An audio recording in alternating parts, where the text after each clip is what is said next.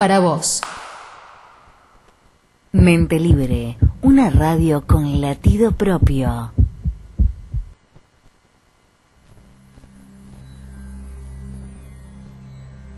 De la mano de la licenciada Dorana Carrera Ortiz, ya comienza Puentes de la Diosa.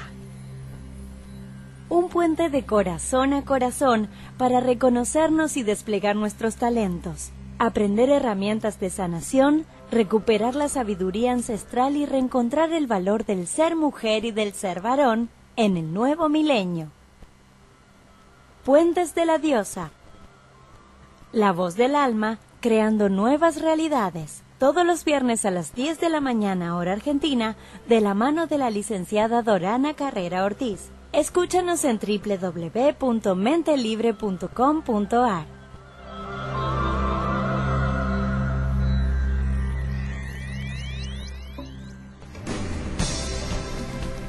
Muy buenos días. Bueno, escucharán que no es la voz de Dorana Carrera Ortiz. Hoy Dori no puede estar con nosotros. Retomará el próximo martes aquí en Puentes de la Diosa. Mi nombre es Malena Ibáñez y voy a acompañarlos en este martes con una responsabilidad enorme para cuidar este programa maravilloso y también con el honor de que Dori haya confiado en mí para hacerlo. Hoy tenemos un tema que es interesante, es raro, a veces asusta. Hoy vamos a hablar de la sombra. Tenemos a una persona eh, maravillosa que nos va a contar sobre este tema, la licenciada Virginia Gowell, que ya en un ratito va a sumarse. Y mm, yo quiero invitarlos a que ustedes me cuenten qué piensan, qué es la sombra, por qué se dice amigarse con la sombra o que la sombra puede enfermarnos. ¿Qué piensan ustedes de la sombra? Comuníquense con nosotros y participen a través de nuestro grupo de Facebook Puentes de la Diosa en Radio, aquí en Mente Libre, www.mentelibre.com.ar.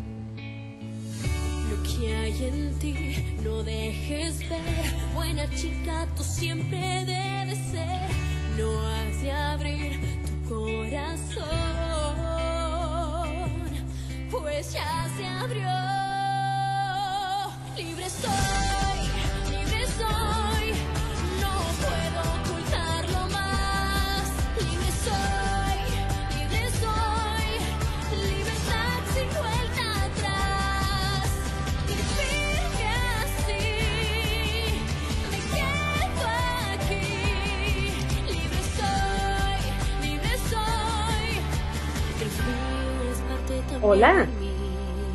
Aquí estoy. Y seguimos en los puentes de la diosa y hablando de este tema que es la sombra. Pero hay alguien del otro lado de la línea que sabe mucho sobre estos temas y sobre muchos más. Es la licenciada Virginia Gowell, ella es psicóloga, ejerce como terapeuta, docente, escritora, difusora desde el paradigma en distintos medios. Bueno, ella es especialista en la integración de las psicologías de Oriente y Occidente y es directora y fundadora del Centro Transpersonal de Buenos Aires y vamos a darle la bienvenida. ¿Cómo estás, Virginia? Buen día. Buen día, Male. Feliz de estar aquí con vos. Qué curiosa que es la vida. Lo mismo digo, las vueltas de la vida que nos juntan en la radio, en bueno, a través de Dori hoy en los puentes de la diosa y mm, hoy con este tema tan interesante y que, que nos hace pensar un montón de cosas y que es la sombra. Eh, y, y para empezar y para arrancar y para que todos nuestros oyentes empiecen a escucharte, eh, ¿qué son los arquetipos para vos y cuál es la importancia para la vida eh, de las personas de estos arquetipos? En principio, Male, eh, eso que parece una idea tan abstracta, que son los arquetipos eh, que parecen del mundo intangible, como, como los describía Platón, cuando Jung, uno de los precursores de la psicología transpersonal, aunque ni él mismo lo supo, Carl Jung, que seguramente resuena en el oído de tus oyentes, em, describió qué eran los arquetipos, eh, describió algo aparentemente muy complejo y a la vez muy práctico él los asimilaba, ¿sabes?, a los instintos. Eh, nosotros en Argentina, que tenemos como pajarito nacional el hornero, volviendo a nuestros temas de animalismo de otros programas de radio eh, que hemos hecho juntas, el hornero, por ejemplo, es un animalito que viene con un instinto que le indica cómo construir su, su casa de barro. Es un pajarito, para el que no lo conozca, que esté escuchando desde afuera, un pajarito que construye un nido de barro y que tiene en su psiquismo, en sus genes, en su interioridad, como sea, las instrucciones claras de arquitectura de que el nido se hace primero así, después así, se hace redondo con una puertita como para que ningún otro bicho pueda entrar, nunca se orienta hacia el sur, porque del sur en este país vienen los vientos más húmedos y fríos, de manera tal que eso que podríamos decir es como un arquetipo del nido y de cómo debe comportarse un hornero construyendo su casa, dispara una conducta en ese animalito.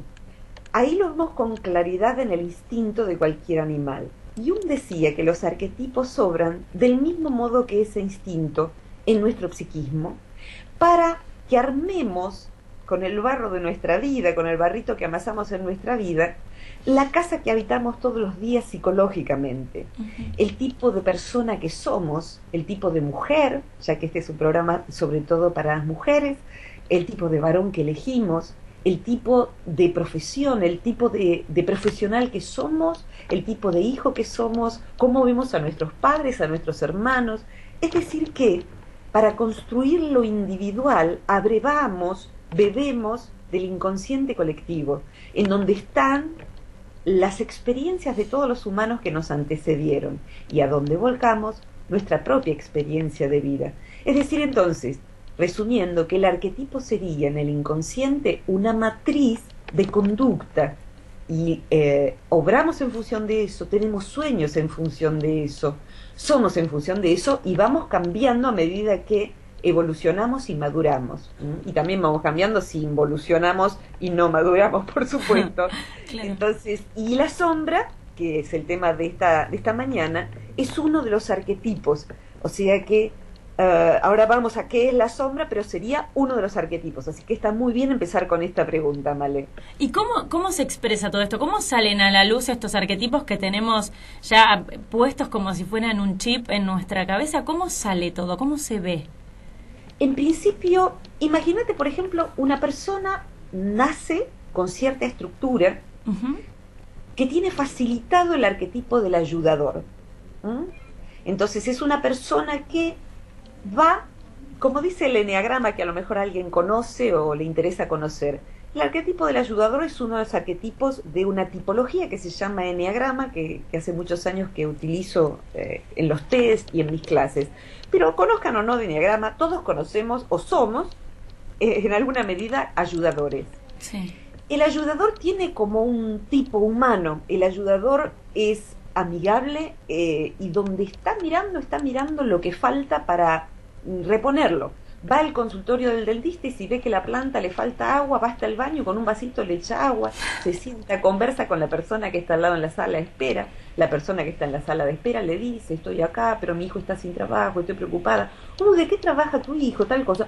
Ah, yo tengo un primo que no sé qué de manera tal que ya le consiguió trabajo al hijo, ya regó la planta, ya está viendo a qué psicóloga le puede recomendar a esta persona que está tan angustiada por su hijo, etcétera, etcétera, etcétera.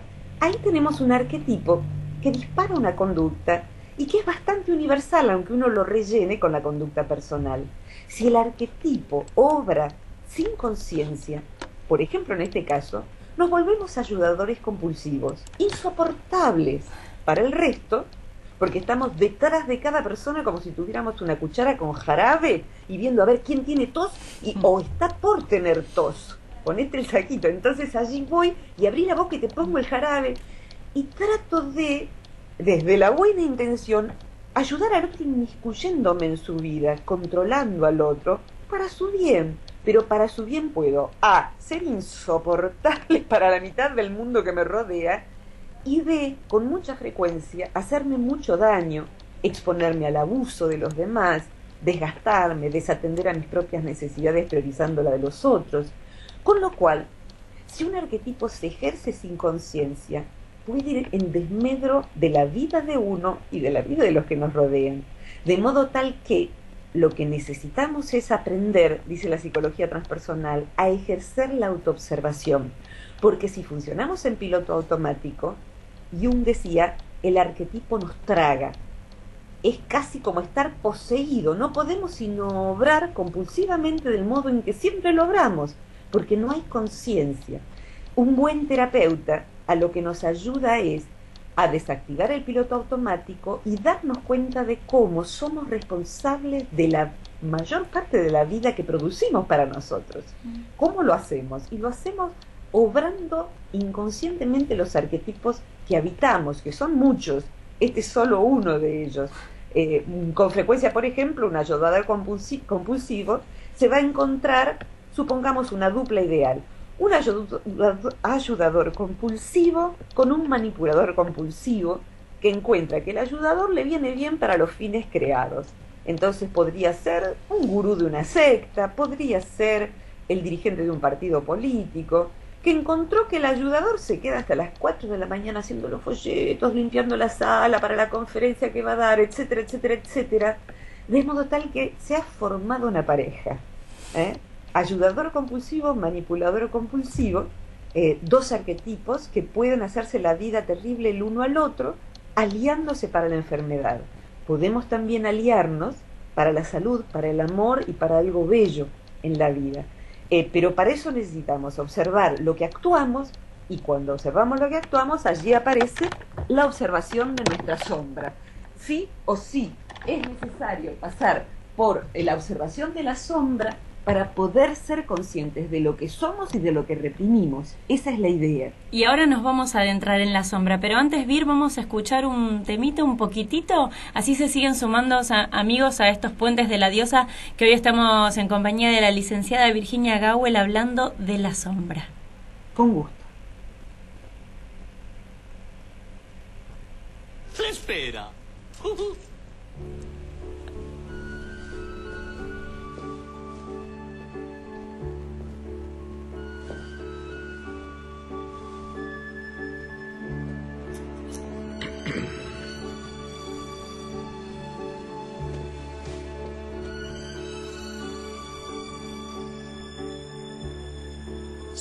una canción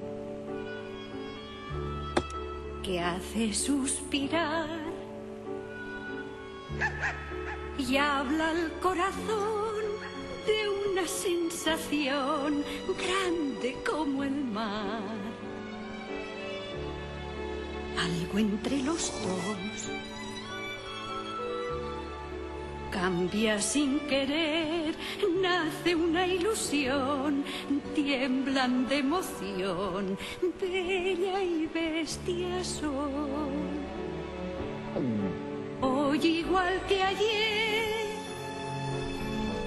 y seguimos en los puentes de la diosa, hoy hablando de la sombra, eh, no escuchan la voz de Dorana porque hoy estoy yo, Malena Ibáñez, en representación de ella. Y del otro lado tengo a Virginia Gawel, eh, que está instruyéndonos y contándonos un montón de cosas. Estábamos hablando de los arquetipos y de las cosas que trae cada uno en su inconsciente y ahora nos adentramos en la sombra. A mí se me viene la imagen de Peter Pan y su sombra persiguiéndolo. ¿Y qué es la sombra, Virginia?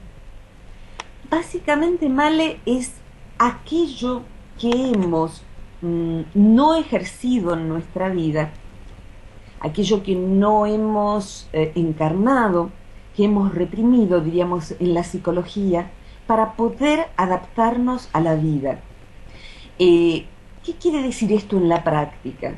Eh, en la práctica significa que cuando un bebé nace, empieza a mirar el mundo y al mirar el mundo va en función de ya una matriz que trae, porque todos traemos ciertos arquetipos, como si fuera un set para encarnar. O sea que no nacemos siendo una tabla en blanco, Hmm. nacemos con un temperamento, nacemos con una conjunto, un conjunto de características que van a hacer de nosotros la persona que seremos.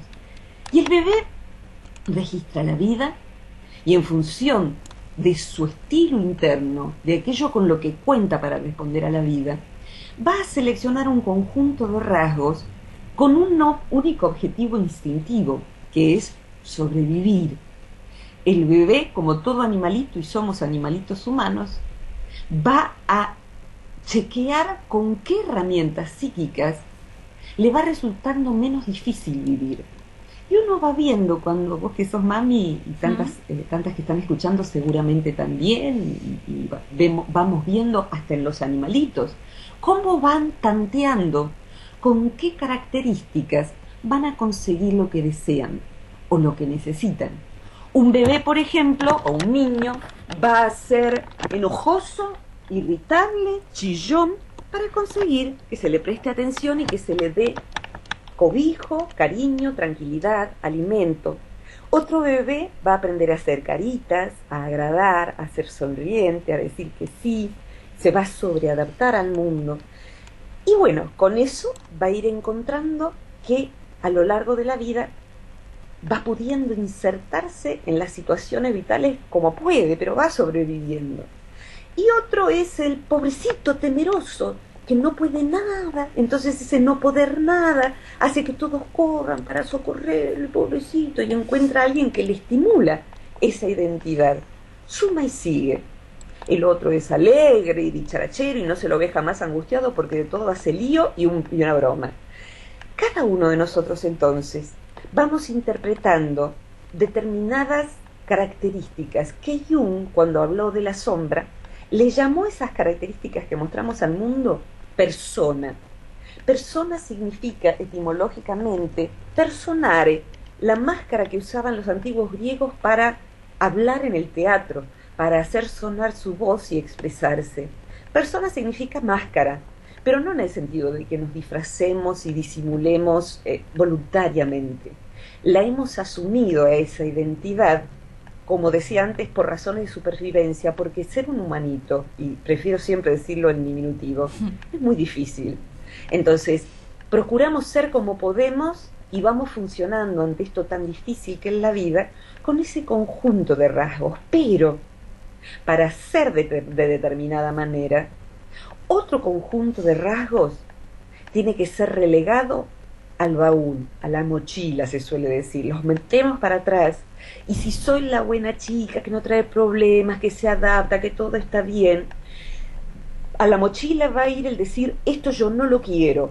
Se entiende que no lo quiero, no lo voy a aceptar en mi vida.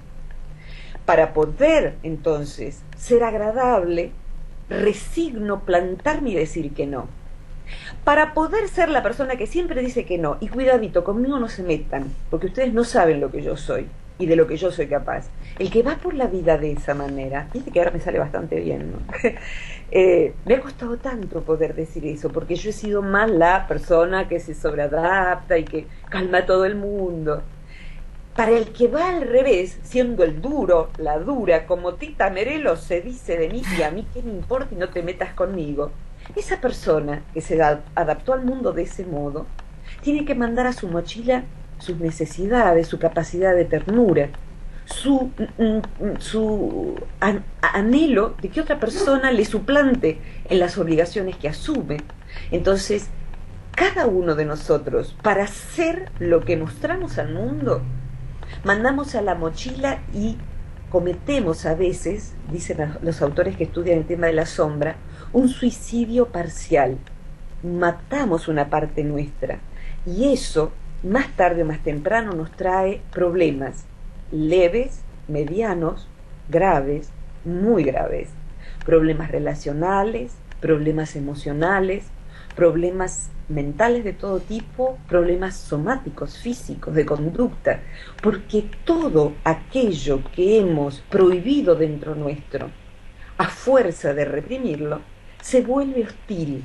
Es decir, que como reprimir a un pueblo, reprimir, no sé, un sindicato, reprimir a una- un pueblo originario respecto de sus derechos de existir, ¿qué van a hacer? Y van a volverse hostiles. porque le tenemos que dar voz y voto y ver de qué manera darle espacio sano dentro nuestro. Inclusive, por ejemplo, a la capacidad de enojarnos. ¿eh? La capacidad de enojarnos si la persona sobreadaptada la manda a su sombra y no le da espacio para que se exprese, va a ir teniendo una vida donde todo el mundo sobrepasa los límites. De modo tal que si yo me autorizo a enojarme, voy a crear una vida más sana. Entonces, ¿enojarse es malo? No, enojarse es necesario. Eh, si lo mandé a la sombra, estoy siendo una persona parcial, expuesta a todo tipo de problemas, porque no soy capaz de decir, no, basta, se acabó. ¿Estoy siendo clara, Male? Sí, perfecto. Es que además lo que mandamos a la mochila no es que quizá no nos gusta de nosotros, quizá nos encanta y por la situación que estamos viviendo se va para la mochila. Está muy bueno esto que agregas, totalmente. Y eh, justamente hay veces en que por razones de presión cultural, social, alguien que ama una parte de sí, sobre todo en la primera mitad de la vida, Male, no puede todavía tener el coraje de ejercer esa parte de sí. Supongamos, por ejemplo, fíjate un tema de género. Hoy en día está cambiando, afortunadamente, en muchos varones su capacidad de darse permiso para ejercer la ternura. En otro tiempo, en los tiempos, no sé, de mi papá, yo tengo 52 años, mi papá era un metalúrgico duro, lleno de blandura porque lloraba por una publicidad, por ejemplo, o por una música. Pero él no podía decir te amo, te quiero, hasta muy grande ya. No podía abrazar simplemente porque sí, no porque era Navidad o era tu cumpleaños. ¿Por qué? Porque su generación vino con el sello de que eso no era ni siquiera de hombres, mm. que eso estaba prohibido, que eso era malo. Entonces, todo lo que guardamos en la sombra lo calificamos y lo vemos peligroso porque lo caratulamos como algo extremo. Entonces, si va a la sombra es porque si me convierto en eso, me convierto en un hombre poco masculino, por ejemplo. Y una mujer puede mandar, por ejemplo, a la sombra su sensualidad. ¿Por qué? Porque si ejerciera su sensualidad sería una puta. Y no es otra la palabra. Entonces, no, eh, entonces, bueno, la persona esa se embolsa en ropa que no tenga, no permita ver ninguna curva, porque, se, eh, porque se siente en peligro de desafiar aquello bajo la cual, lo cual le sirvió para adaptarse. Pero es observable que, decía Robert Blight, estudioso de este tema, pasamos la primera mitad de la vida guardando en la mochila aquello que sentíamos que podía ser peligroso y la segunda mitad de la vida revisando qué era lo que teníamos en la mochila que estemos necesitando para arreglar todo el lío que armamos en la primera mitad por no tenerlo. Claro. De manera tal que muchas personas que se acercan a la mitad de la vida, que hoy en día es más o menos 40-50, a veces un poquito más también, redeciden su vocación, su pareja, el tipo de ropa que usan, el tipo de cosas que leen. ¿Por qué? Porque se dan cuenta de que hay algo desde adentro que clama por salir y si se rehusan a dejarlo salir y a darle un lugar sano en la identidad actual, lo que va a haber es dolor y enfermedad. Entonces, vamos desempolvando y diciendo, a ver, con lo cual quiero subrayar esto, Male, de la sombra a veces, sobre todo en nuestra cultura, la palabra que está en las sombras, parece eh, que es algo malo, peligroso, mm. feo. Y en verdad la sombra, por ejemplo, en el verano nos da frescor, la sombra nos da un lugar de silencio, o sea que la sombra como palabra inclusive es neutra, de modo tal que en la sombra hay rasgos, ni negativos ni positivos, va a depender de cómo lo ejerzamos. La envidia, por ejemplo, que tiene tan mala prensa, es en la sombra algo asqueroso. ¿Cómo uno va a sentir envidia y sobre todo seres queridos? Una amiga se pone de novia, ¿cómo yo voy a sentir envidia? Mi hermano se compra un auto nuevo, ¿cómo voy a sentir envidia? ¿Qué porquería de persona soy? Y la verdad que no, porque lo que siente envidia en una persona es un dispositivo puesto en el cerebro de mamífero que tenemos, o sea que los animales también sienten envidia, y la sienten para procurarse una mejor vida es decir, que cuando ven a un coespecimen teniendo algo mejor, van a, esa, esa fuerza interna les va a promover buscar algo mejor para sus vidas. De modo que si yo no califico de porquería a eso que me está pasando, sino que digo, oye, mira lo que siento, a ver qué es esto que siento, y si siento esta cosita en la paz, esta cosita en el pecho, y me doy cuenta de que a mí me gustaría estar viviendo lo que esta persona vive. Y si yo no lucho contra eso, Male, si yo lo acepto con, con benevolencia, como aceptaría eso nosotras que somos bicheras, cuando uno ve que un animal ejerce la envidia, porque quiere el gato quiere el almohadón del otro gato. Y bien, eso es malo o bueno, uno le va a pegar al animal, le va a gritar al animal.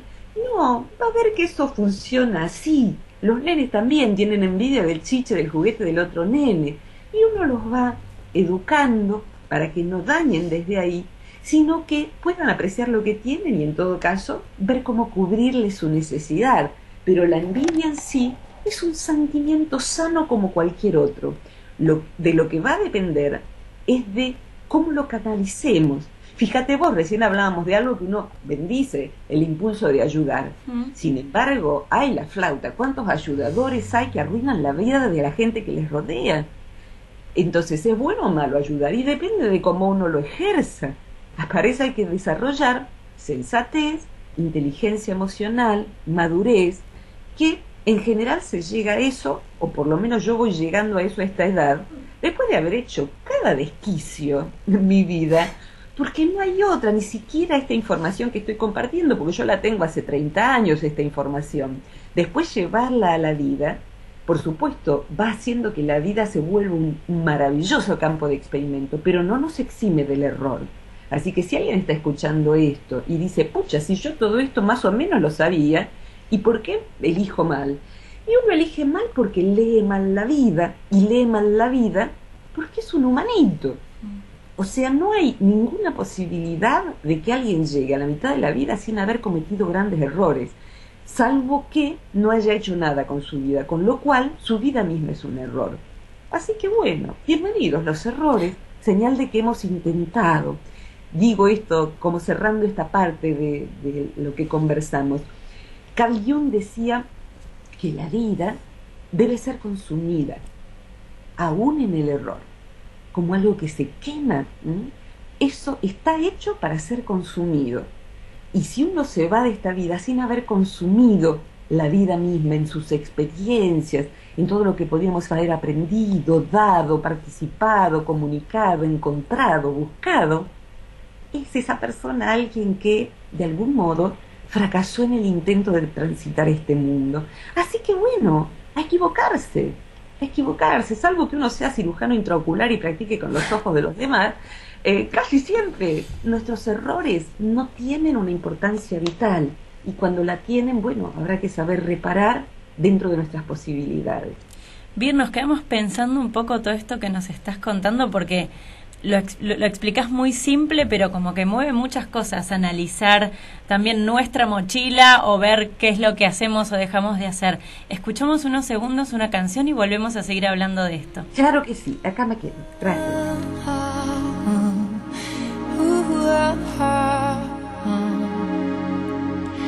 Down and out, all alone, sitting here, sad and blue. Mm. The sun is now going down, kinda cold, seeking refuge. Or just a friendly face, or maybe just a smile someone that understands what I'm going through right now.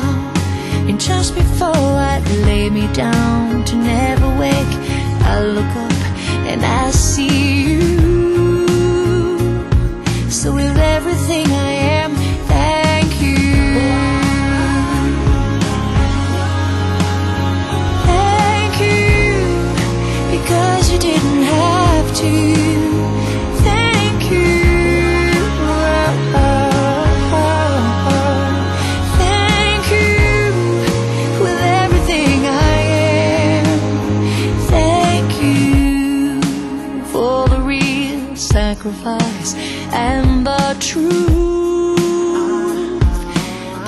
You giving heart and how you'd never judge a fault in me. Help because you wanted to.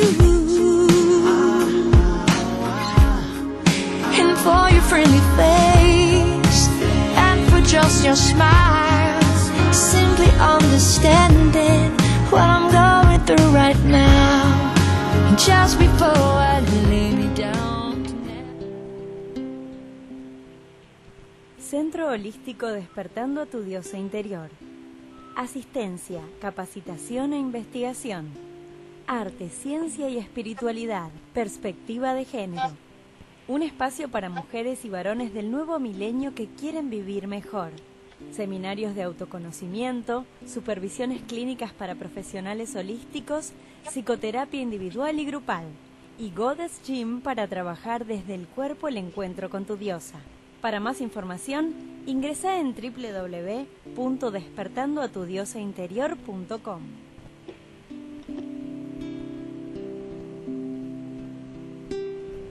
Seguimos en los puentes de las diosas. Si querés comunicarte con nosotros, participar o hacernos preguntas sobre esta sombra de la que estamos hablando, puedes ingresar a Puentes de la Diosa en Radio, nuestro grupo de Facebook. Seguimos con Virginia Gawel, con la licenciada Virginia Gawel aquí del otro lado de la línea y dejando nada más que por unos segunditos de lado a la sombra, mira, a mí me encantaría preguntarte cómo llegaste vos a esta visión transpersonal. ¿Qué es para los amigos que no lo saben? Eh, ¿Qué significa en tu vida? ¿Cómo no? Qué pregunta, me, me gusta esta pregunta. Eh, mira, te cuento. Yo me crié en un pueblito pequeñito cerca de Luján, a donde he vuelto y donde vivo hoy.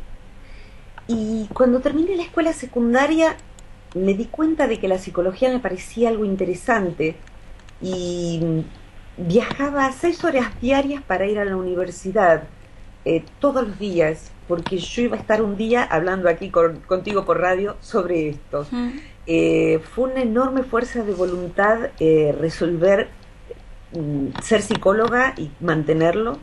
Y a los 19 años empecé a saber que existía la psicología transpersonal. Estoy hablando, yo me recibí hace 30 años. Y cuando la, la universidad fue muy dolorosa para mí, muy desesperante, muy espantosa. Eh, porque la verdad es que la psicología lisa y llana me parecía algo tan completo, tan patologizante. Y verdaderamente aún hoy todavía uno va a la universidad como alumno y se le enseña al alumno que la mujer es mujer mm, con una condición de que tiene envidia del pene, por ejemplo, y eso produce un complejo de castración, etcétera.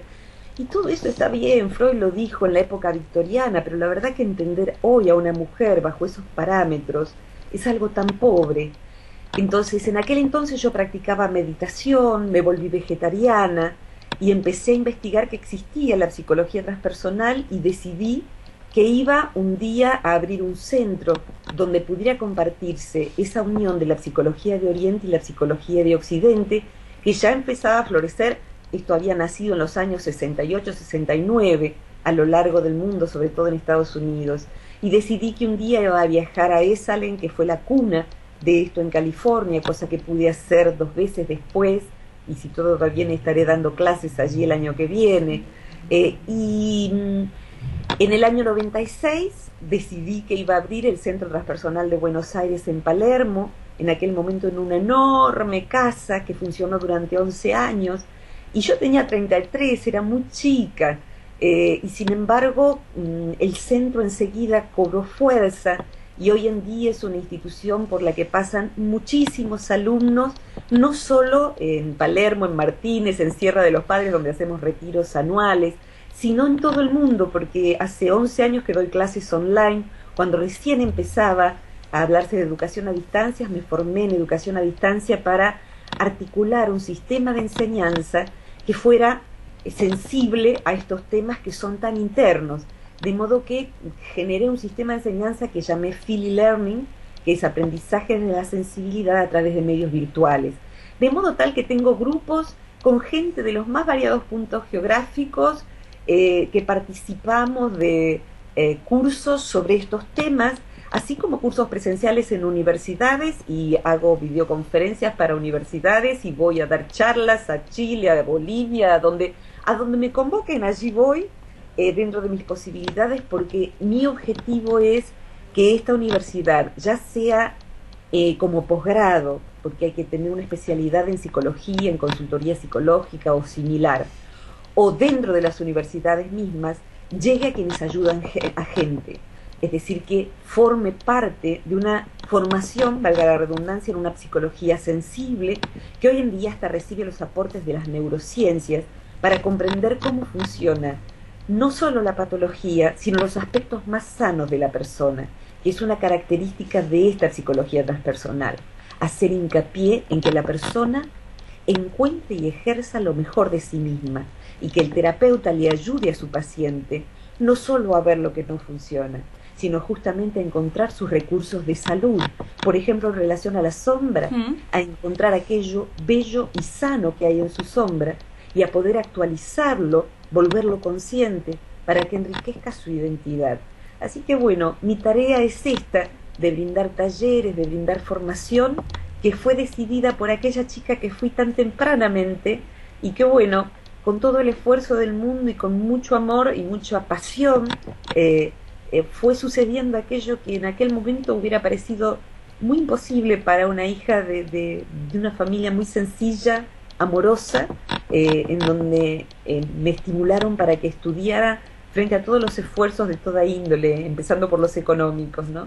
Y aquí estamos procurando ser fiel a ese principio en donde hay una psicología también fundada en valores y en una ética no negociable. Por eso se toma la psicología budista, la psicología taoísta, la psicología del yoga, la psicología del budismo semi-tibetano, eh, del sufismo, y se integra esto a Occidente de un modo congruente, no fantasioso, no prometiendo que uno va a canalizar ningún arcángel ni ninguna vida pasada. La verdad, yo con canalizar a Virginia Gawel me siento satisfecha. Y hacer terapia de vida presente, porque la verdad es que no me alcanza el tiempo para ir a buscar más atrás. Con el, la presente me alcanza y me sobra. Así que bueno, pero, pero Virgi, eh, una persona que, que no le ha tenido miedo a su sombra, que ha guardado pocas cosas en su mochila o que por lo menos ha sacado las importantes en el momento justo. Mira, ¿sabes? Sí le he tenido miedo, como todo humano. Eh, le he tenido miedo a la sombra, miedo al miedo y miedo a un montón de cosas y aún hoy le tengo. Eh, yo no soy una maestra iluminada, soy nada más que una trabajadora del mundo de adentro. Eh, y justamente quizá por eso me puedo sentar en un grupo y, qué sé yo, compartir las dificultades que tengo y que al otro le cueste que a mí también y no sé si hacemos un ejercicio de a dos si el grupo es impar yo me siento con cualquiera de mis alumnos y si vamos a hablar de las partes más difíciles de sí yo hablo con mi alumno de lo que a mí me cuesta y si un psicólogo no puede hacer eso, para mí tiene que buscar una ayuda que le permita ser un humano frente a su paciente, poder hablar de sí limpiamente. Yo he recibido alumnos y recibo en mi casa que vengan a tomar mate. Creo que si un psicólogo no puede ser simplemente un humano frente a, su a su paciente, eh, está perdiéndose una oportunidad maravillosa de un contacto de esencia a esencia. Y el paciente que no tiene un psicólogo así, en mi criterio por lo menos, se está perdiendo de tomar como modelo sano de relación ese vínculo justamente, como me vinculo con mi terapeuta, y esto lo puedo decir como paciente. Yo conozco a mi terapeuta. Sé que tiene un hijo, sé cómo vive, sé que se crió en pata en el campo igual que yo, como decimos acá en Argentina. Y saber eso no hace sino que yo la respete más, la quiera más y confíe más en ella y que ella pueda decirme, mira, yo también viví eso y la verdad es que lo que yo hice fue esto y a mí me sirvió. Entonces, bueno, sino también el, esto de que el terapeuta sea una página en blanco donde el paciente pueda hacer transferencia y la verdad que se contamina de proyecciones que no sirven para mucho en mi criterio. Por lo menos esta psicología lo define así y a mí me ha resultado muy bueno. Si el resultado es la gente que a mí me rodea, eso es lo que yo te puedo decir como resultado, Male, de cómo yo he vivido y cómo yo me he equivocado y cómo yo he tratado de ir reparando mis errores. Y, dentro de 10 años te cuento los que ahora estoy cometiendo que todavía no me dé cuenta, me doy cuenta después. Si el resultado es la gente que hoy me rodea, lo que te puedo decir es que esto entonces sirve porque me rodean personas como vos, me rodean personas que a las que yo les podría dar la llave de mi casa y de hecho se las doy, y yo tengo la llave de muchas casas, ¿sabes? Entonces eso significa nos queremos, confiamos, sabemos quiénes somos y sabemos que no hay algo que es terrible, que Lanza del Basto, discípulo de Gandhi, decía, cuídate de ser sublime sin sustancia. Y en el camino de la espiritualidad y la trascendencia y todo eso, me he encontrado, Male, con mucha gente que busca la espiritualidad a costa de engordar, como el pobre pavo de Navidad, la sombra. Entonces es una espiritualidad peligrosísima, porque nos tenemos que volver sublimes y ya tenemos el perdón resuelto y tenemos la envidia resuelta y ya om. Y no om nada, ¿sabes qué? Eh, meter las manos en la grasa, meter las manos, ¿sabes que en la mitología una metáfora del trabajo con la sombra fue uno de los doce trabajos de Hércules? Eh, uno de los primeros fue limpiar los estercoleros de Zeus, eh, es decir, las porquerizas donde estaban los chanchos, la perdón, la mierda, no tiene otro nombre, podemos decir la caca, no, la mierda que hay adentro. ¿Y la mierda qué es? La mierda es proceso de la digestión de la vida. Entonces, la mierda tampoco es una palabra que sea una fea palabra, porque la mierda es abono de lo bello, inclusive hasta se vende como abono.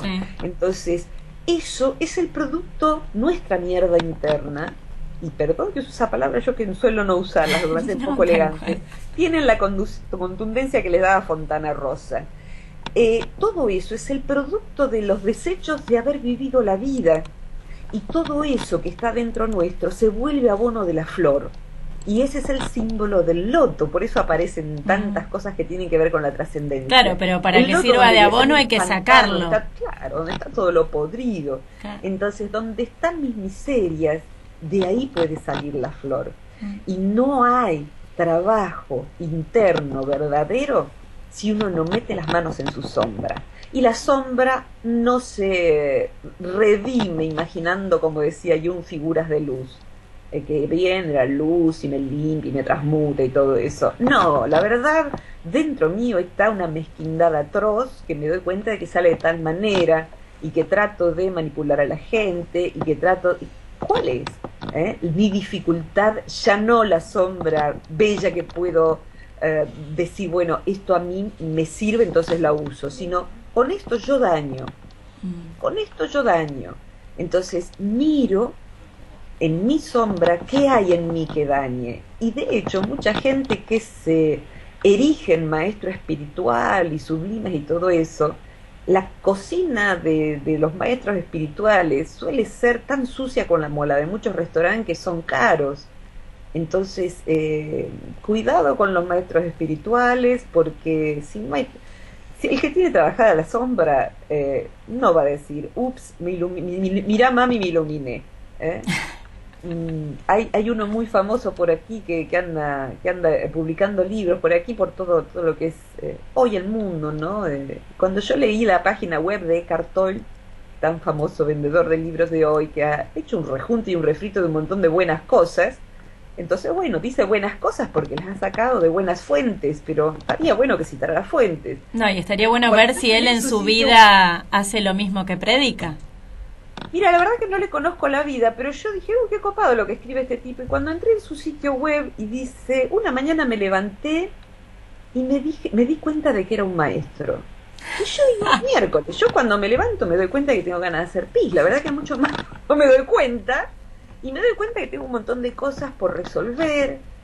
Y esos maestros instantáneos como el café instantáneo, yo le tengo la misma confianza que el café instantáneo, caen mal ahí hay algo que no sirve, ahí hay algo que no se comprendió. Entonces todos nos vamos despertando de a poquito en pequeñas cosas y la gente que yo respeto no se erige en maestro.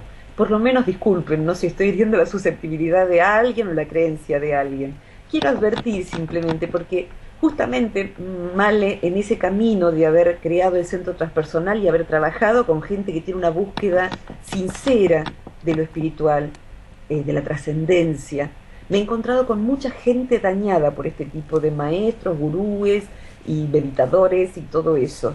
eh, tenemos que ver muy bien ante quién estamos, porque la sombra del gurú iluminado, que es como le llama uno de los autores que yo respeto de este paradigma, puede ser muy peligrosa para aquel que compre al gurú iluminado. Eh, porque detrás de eso hay mucho escondido y hay veces mucho abuso, abuso de confianza, abuso sexual, que abunda, abunda en los ámbitos hasta terapéuticos. Entonces, mucho cuidado con endiosar, porque sabes que un fenómeno de la sombra es, me embalé con el tema, ¿vale? Vos me conocés.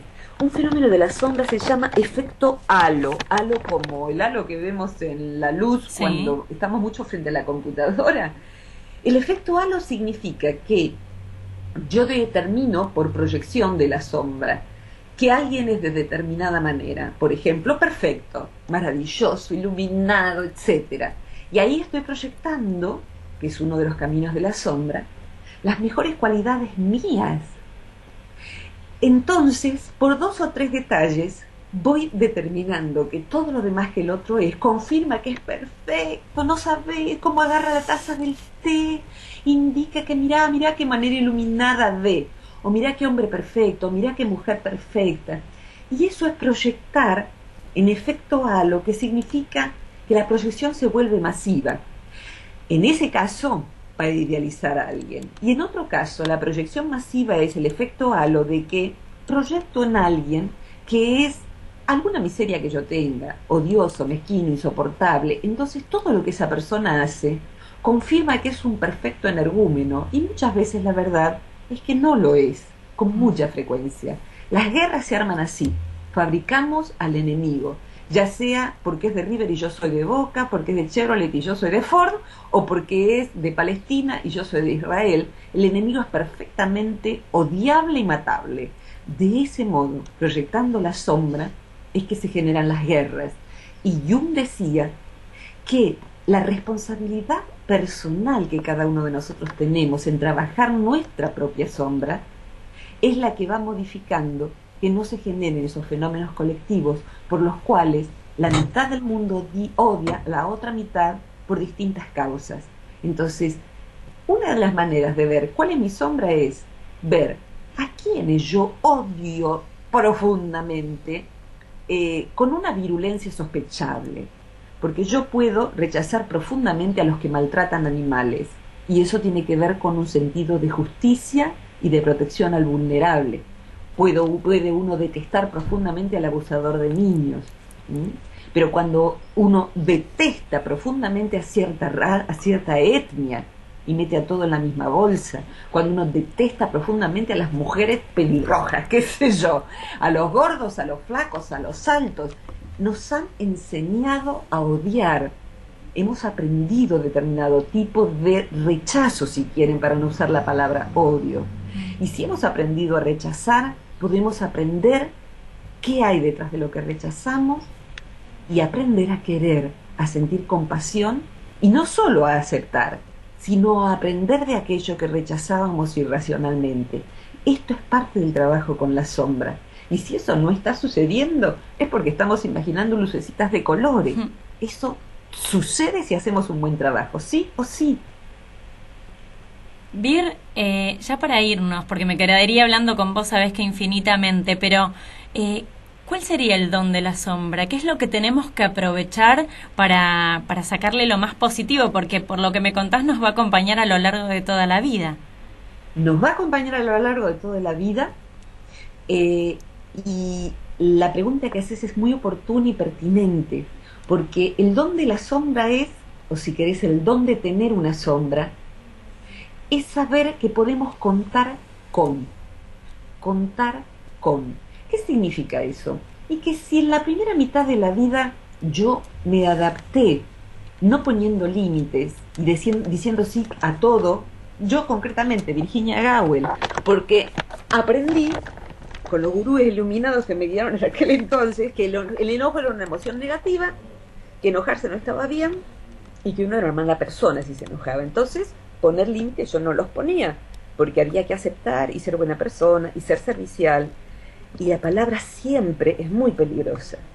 Si yo siempre no pongo límites y nunca también, si yo nunca digo que no, si siempre estoy disponible a cualquier hora, si no tengo vida personal, en algún momento el don de la sombra va a ser mirar aquello que es lo opuesto a lo que yo hago en exceso. Lo digo de nuevo, mirar qué sería lo opuesto a lo que yo hago en exceso. Si yo soy en exceso dura, impenetrable, inaccesible, es que estoy mutilando mi ternura y mi necesidad de contacto con el otro. Entonces, el don de la sombra va a ser ir a buscar aquello que yo no he ejercido para que enriquezca mi identidad, la amplíe. Eso que está en la mochila y que yo no identifico como alguien, algo propio. Fíjate vos, en ese caso, por ejemplo, el duro en general va a despreciar y odiar y rechazar aquello que rechazó dentro de sí mismo. Y un hombre duro, por ejemplo, va a descalificar a un hombre tierno. Le va a parecer repugnante que un hombre ande esas haciendo esas cosas con un nene en brazo, cambiando pañales, besito de acá, besito de allá. Eh, lo va a calificar así. ¿Por qué? Porque desprecia afuera lo que desprecia adentro. Y en este programa en particular quisiera hacer alusión a la sombra colectiva.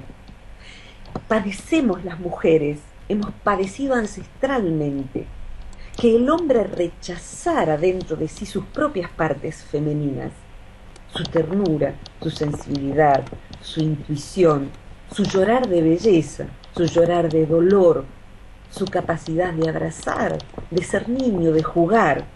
Y como el hombre la ha despreciado dentro de sí, porque pensaba que eran características poco masculinas, la ha odiado fuera y la ha buscado fuera buscamos y odiamos aquello que hemos rechazado dentro. Y parte de la vejación de género que el hombre ha ejercido hacia la mujer, de descalificarla, de considerarla una cosa incapaz de voz ni voto, de mutilar el clítoris como todavía sucede, de que no goce, ¿eh? de que no sea sexuada, que no sea una persona inclusive. Todo eso es porque el hombre ha rechazado lo femenino de sí. Entonces ha anulado afuera lo que anuló adentro. Y si la mujer va cobrando espacio, es porque también el hombre va dando espacio. Y benditos sean los hombres que van recuperando de sus sombras sus atributos femeninos, porque son más hombres, o porque son decididamente gays y benditos sea, y porque van dando espacio a que la mujer sea todo lo que es. Y vamos hacia esa humanidad, más allá de que veamos tanto desorden. Este programa existe porque vamos hacia esa humanidad y estamos hablando de eso porque vamos hacia esa humanidad. Si queda la humanidad, si logramos que el ecosistema se salve, va a haber una humanidad, que no sé si yo voy a llegar a verla, pero va a haber una humanidad donde la sombra sea un trabajo que se enseñe en las escuelas primarias, secundaria, sea parte de la educación emocional que no hemos recibido nosotros. Ojalá así sea. hablarse de eso. ¿Cómo? Ojalá así sea. Ojalá así sea. Bien. Así que bueno, eh, gracias por este espacio, Male. Ha sido un placer, como siempre, escucharte. Me encanta, sabes que te adoro. Y quiero que la gente que te escuchó y a la que le encantó seguramente lo que dijiste pueda contactarte. ¿Cómo lo hace? Mira, esta semana vamos a inaugurar nuevo sitio web, pero en la dirección de siempre, que es www.centrotranspersonal.com.ar. Y también van a encontrarme en Facebook por mi nombre y apellido, Virginia Gawel, con G de gato y W. Segundo muro, porque el primero está ya con los contactos a full. Van a encontrar muchos videos que yo voy armando de conferencias, así que si ponen Virginia Gawel en YouTube, van a encontrar una entrevista a Pedro Aznar. Hermosa, que yo la escuché a Pérez Esquivel, van a encontrar mi propio blog como Virginia Gawel, o sea, yo en internet estoy por todos lados, y van a encontrar también, si ponen audios Virginia Gawel, este programa subido por mí misma en pocos días, después del lunes, y programas anteriores donde he grabado todo tipo de audios, inclusive los que hemos hecho contigo. Así que bueno, a lo largo de los años he ido subiendo estas charlas que tengo con gente querida como vos para que sean accesibles a todos. Así que bueno, allí nos vamos encontrando. Sin duda, Vir. Gracias por invitarme a este programa y también, bueno, un gran cariño a Dorana que todo... No faltará oportunidad de que hables con ella, sin duda, porque me dijo que te mandara besos y que, bueno, se quedaba con muchísimas ganas de hablarte, así que seguro se organizan una entrevista prontito para hablar de algo súper interesante como lo que hablamos recién. Me hacen señas, que se nos acaba el tiempo, te mando un beso enorme, Abrazo Vir. infinito para todos los oyentes, para vos y para Dorana. Gracias. Hasta pronto. Gracias por invitarme. Se reencuentran con Dorana entonces, con la licenciada Dorana Carrera Ortiz, aquí en Los Puentes de la Diosa el próximo martes a las, el, perdón, el próximo viernes a las 10 de la mañana en www.mentelibre.com.ar. Gracias, chao. How come you took a slow boat to China? What can I do if I I can't